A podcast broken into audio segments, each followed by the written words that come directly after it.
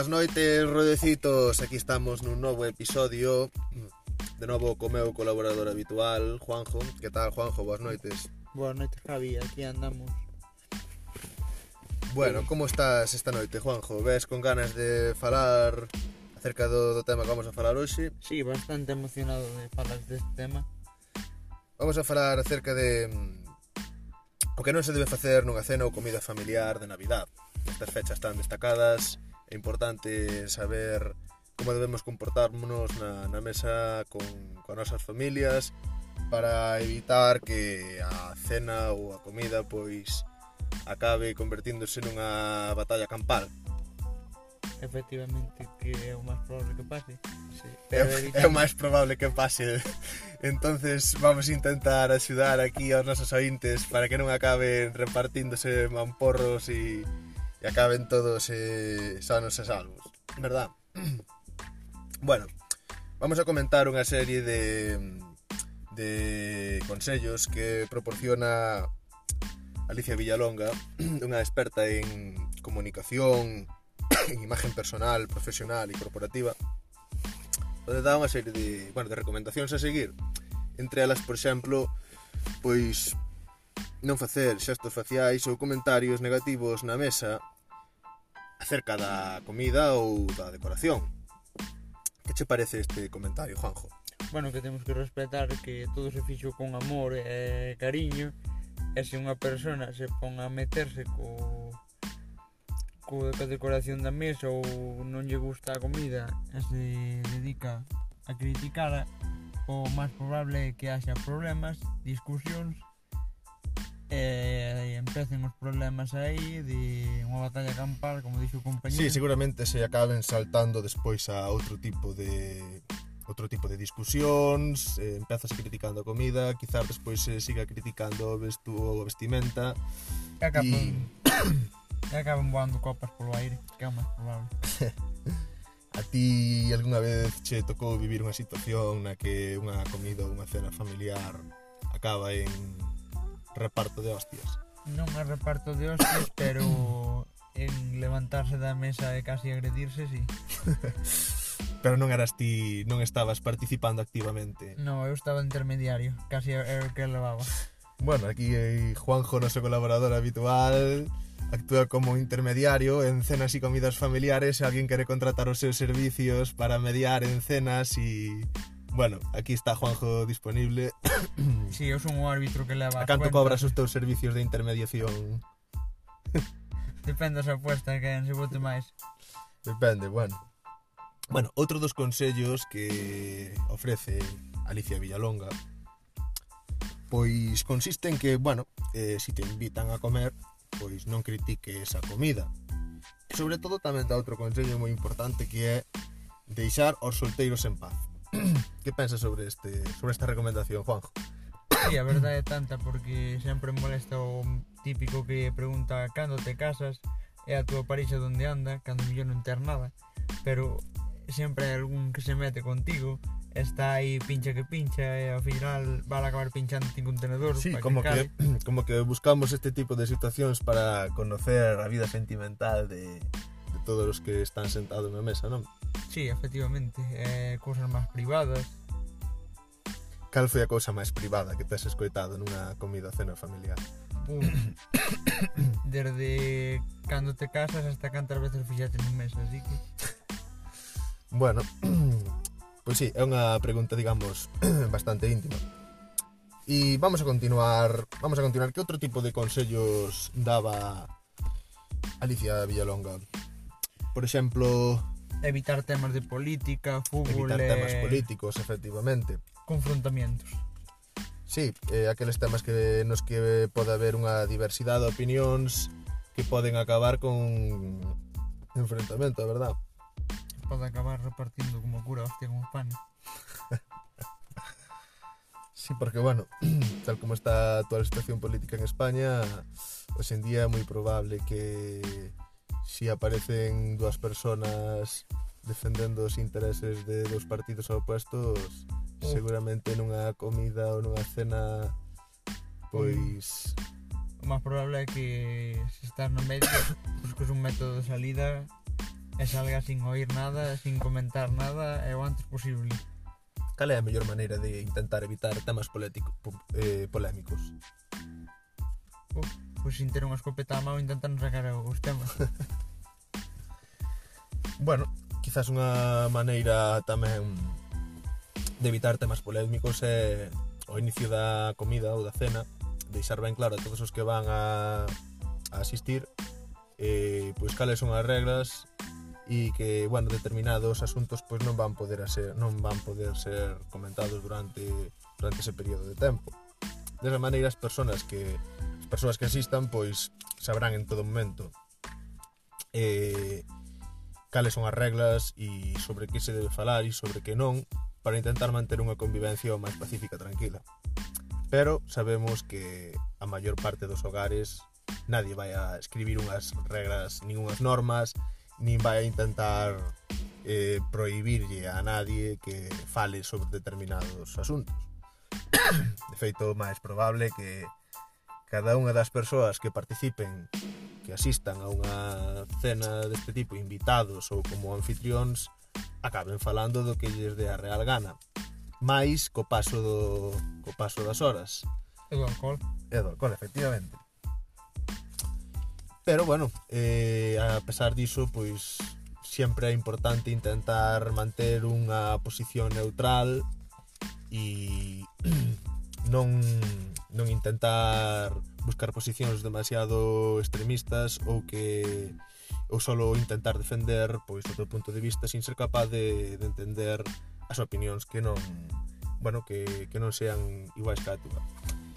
Vamos co seguinte consello que que nos proporcionaba Villalonga. Pois que non intentes criticar nin educar os fillos que non son teus. Cada familia terá os seus fillos terá os seus métodos de educación e terá que darse cuenta do que está correcto ou non nos seus fillos. Non podemos chamar atención ao fillo de teu tío porque ti eso que ti eso que fai non o vexer correcto. Seu pai debería ter a conciencia de decir eso está ben ou eso non está ben.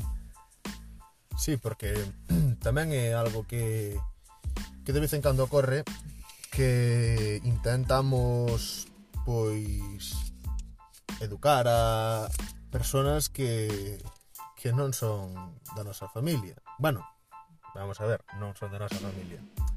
Digamos que son familiares, pero non son, non son de primeiro grado, é dicir, pois o que diste, pois intentar darlle uns valores ou unha educación a un primo, a un sobrinho, pois mira, si é un si é unha se é un chaval, unha chavala pequeno, pequena, pois bueno, eh, incluso podría estar ben visto, sempre e cando non se faga desde unha posición de bueno, eh, faime caso a min porque non lle deberías facer caso a teu pai.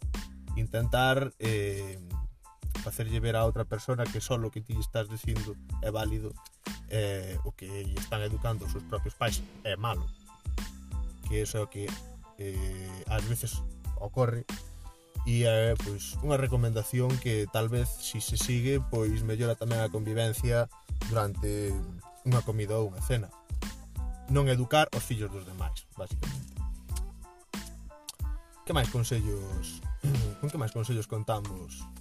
E intentar colaborar o máximo posible nestas fechas e axudar todo o posible para facer a cena aunque estés moi cansado, poder facer todo o posible por axudar esa persona mellor ben peor que a ti, cansado de traballar a mellor 13 ou 14 horas, é o que tamén lle apetece sentarse, pero poñendo un pouco de colaboración con todos, podemos conseguir que a cena vaya bastante ben e non esperar a que unha persona sea capaz de facer a comida para 12, 15 personas. Sí, normalmente este sentado. Normalmente pois, bueno, non ocorre en todos os fogares, pero ben é certo que cando ven unha cena navideña, pois a persoa que se encarga de facer a comida, servila, limpar antes e despois, pois algúns fogares pois faino toda a mesma persona.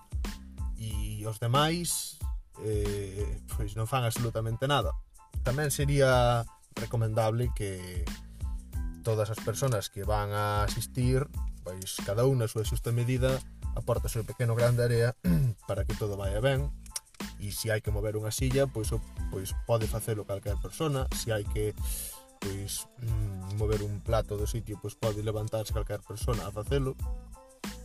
E en definitiva trátase de que todo o mundo colabore e, e se poida digamos evitar traballos innecesarios a persoas que xa traballaron o, o suficiente. E se por encima esa persona bota o día inteiro facendo a comida e por unha mala suerte. Sale mal, o que menos poden facer é criticar ou buscar eh, e buscarlle defectos a ese tipo de comida Efectivamente, porque... outro consello, outra recomendación a seguir. Non criticar a comida se te están invitando a unha a unha comida, a unha cena pois o menos o, o mínimo pois, o mínimo que debemos facer é non criticar non intentar sacarlle defectos eh, a algo que é resultado do traballo de outra persoa se ti ese produto non o podes comer ou non che gusta, podelo decir perfectamente amable que non, non che gusta, non fai falta buscar problemas nin defectos de que isto está así ou isto falta e isto. E se non che gusta unha porque non todo non gusta o que hai na mesa. E dis amablemente que, que non che gusta ou que non o podes comer que entenderán perfectamente non é cuestión de non, eu non quero porque vende aquí ou vende ali non, esa persona botou moitas horas ao día dedicando para poder eh, ter esa comida a esa hora. Efectivamente, unha moi boa recomendación a seguir. Non criticar, nin intentar sacar os defectos e os fallos de eh, o resultado do traballo de outras persoas. Outra das recomendacións é non agobiarse así e se todas as persoas que ou a maioría delas colaborásemos en facer a comida ou todo o posible hai menos agobio para esa persona que estuvo todo o día aí limpiando e preparando todo para que salga perfecto. O máis probable é que se agobie porque ve que a comida non sale a xente empeza a chegar a sentarse e ela non vai verse capacitada para que salga todo perfecto. Si, sí, e ademais eh, pois eh, adoitan existir unhas expectativas moi altas, todo ten que estar perfecto, mm, todo que todo ten que salir perfecto, eh, ás veces eh, volvémonos pois demasiado perfeccionistas, pretendemos que todo este ao milímetro para contactar para contentar a todas as persoas ás que invitamos. Pero lamentablemente na vida real sempre ocorre algún imprevisto mm. e hai que saber adaptarse a todo tipo de imprevistos e de situacións de maneira que hai que intentar pois non ser tan perfeccionista e entender que pode ocorrer calquer imprevisto de última hora E a cuestión é saber adaptarse e saber solucionar os problemas de forma que, que se poidan evitar os menores daños posibles. Por lo tanto, é importante non agobiarse e levar o traballo con calma e disfrutar da, da cena e da comida que ao final é o máis importante do que se trata. E o último tema que queremos falar é que según as expresións que uses faciales ou miradas vante tomar dunha forma ou outra. Se non dir nada pero faz gestos faciales ca mirada sobre a comida respecto a outras cousas ao final acabas pagando que para a próxima vez o máis probable é que non te inviten que para que veña a facer isto ou para que veña a decir isto prefiero que non veñas. Polo menos temos a comida en paz. Sí, e parece parece un problema menor. Xestos faciais, pero realmente un xesto facial mal interpretado nun determinado momento na cena pode desencadear nun verdadeiro problema. Porque mm, si ti estás, digamos, comportándote dunha forma na que non te comportarías na tua propia casa, pois non podes esperar que se, se mantese ese tipo de comportamento fora da tua casa vai a ser aceptado por persoas que si sí están na súa propia casa, de maneira que pois bueno, eh, non se trata de, de manter cara seria durante toda a comida ou de toda a cena, pero bueno, saber que estás, eh, se vas invitado, pois saber que vas a, a pasar un, unhas horas, un tempo, pois na casa de, de outras persoas, que tes que intentar ser o máis cordial e amable posible e guardando, a, guardando as formas. Non podes estar utilizando expresións faciais que, que ofendan ou, ou dañen a, a terceiras persoas ou aos anfitrións da os anfitrións da comida ou da cea. Moi importante.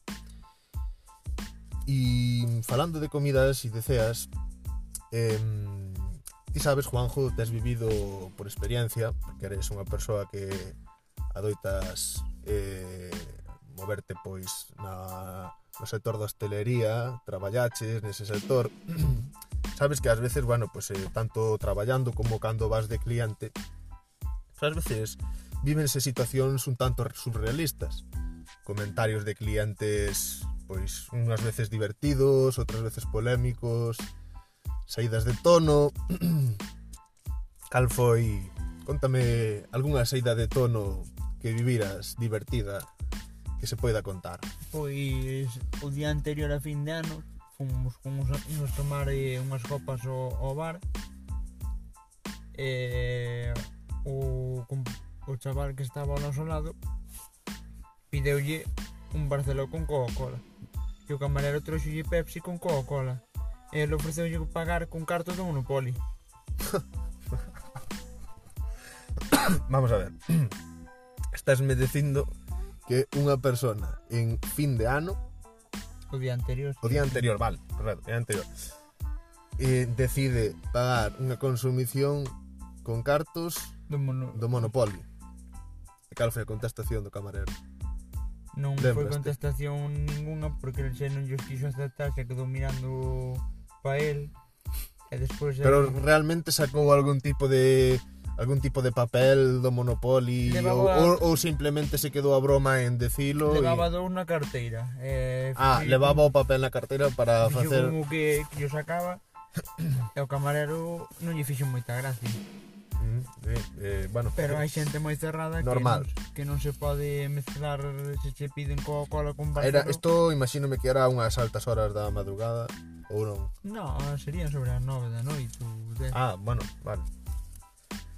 E, e a, pero a broma non acabou mal, é dicir, o camarero... No, o camarero marchou e deixou yo ali Non camarero, o chaval o que decía é que se non tes esa bebida, bebida pides disculpas e ofreces outra cousa, pero se che piden Coca-Cola con Barceló e pos Pepsi, pois queiras que non quen disfruto do coco sí, sobre eh, Coca-Cola. É certo que, a Pepsi bueno, non lle gusta ou Sí, quizás debería haber informado primeiro a ese cliente de que non lle quedaban Coca-Colas Ainda que, bueno, a broma pues, estuvo, estuvo bastante ben Seguramente o camarero non pode decir o mismo porque non lle faría moita gracia. E algunha outra saída de tono que se poida contar? Que viviras que viviras eh, fai pouco, que te acordes? Bueno, pois pues tamén fai nada un con un amigo. E non sei en que momento aparece un chaval por ali e dixo un chaval eh, mediana edad, sí, 30 anos, eh, 20. Por aí, eh, por esa edad tería. Sí. Eh, non sei que que fixo, en que se sentou ou que foi o que tirou e nós oímos como se rompera algo.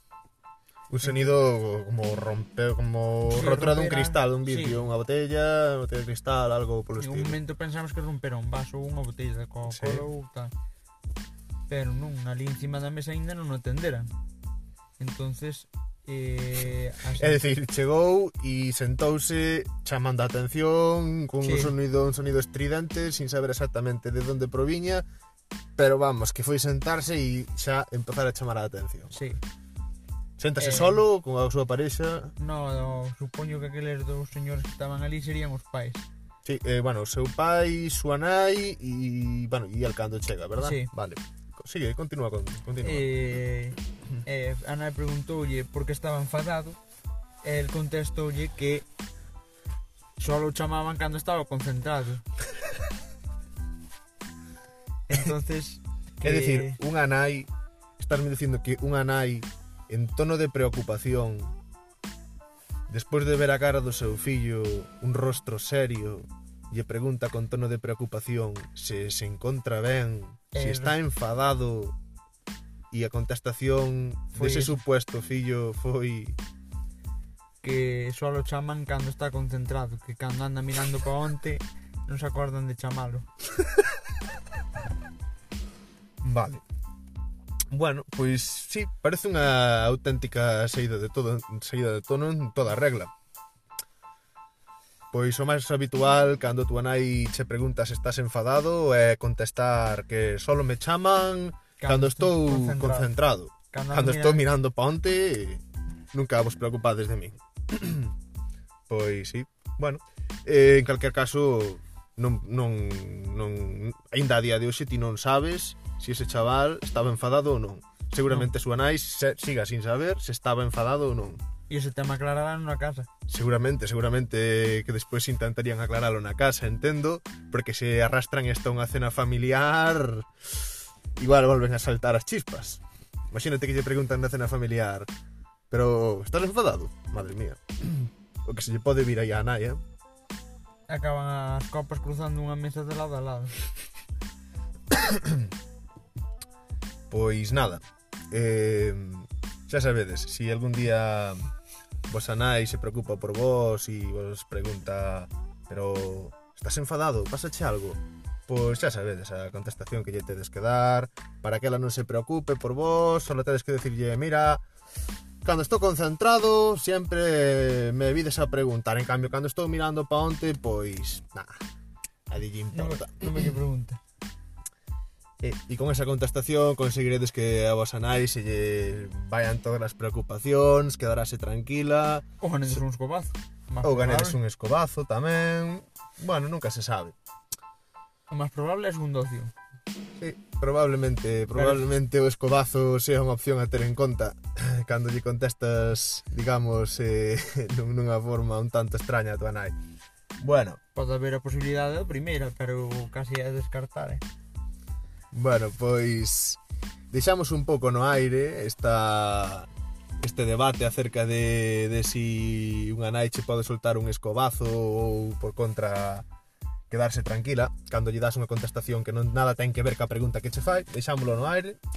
Si queredes podedela responder podedela responder vos. E nada, despedirnos hasta o próximo episodio deste podcast que, bueno, estamos na primeira temporada e de momento Juanjo xa é aquí un fijo nestas eh, charlas, así que a ver durante cantos máis episodios conseguimos reter aquí a este crack. Eh, e, eh, eh, bueno, de momento que siga, que siga durando e facendo así de ben. Así que despedímonos da nosa pequena audiencia.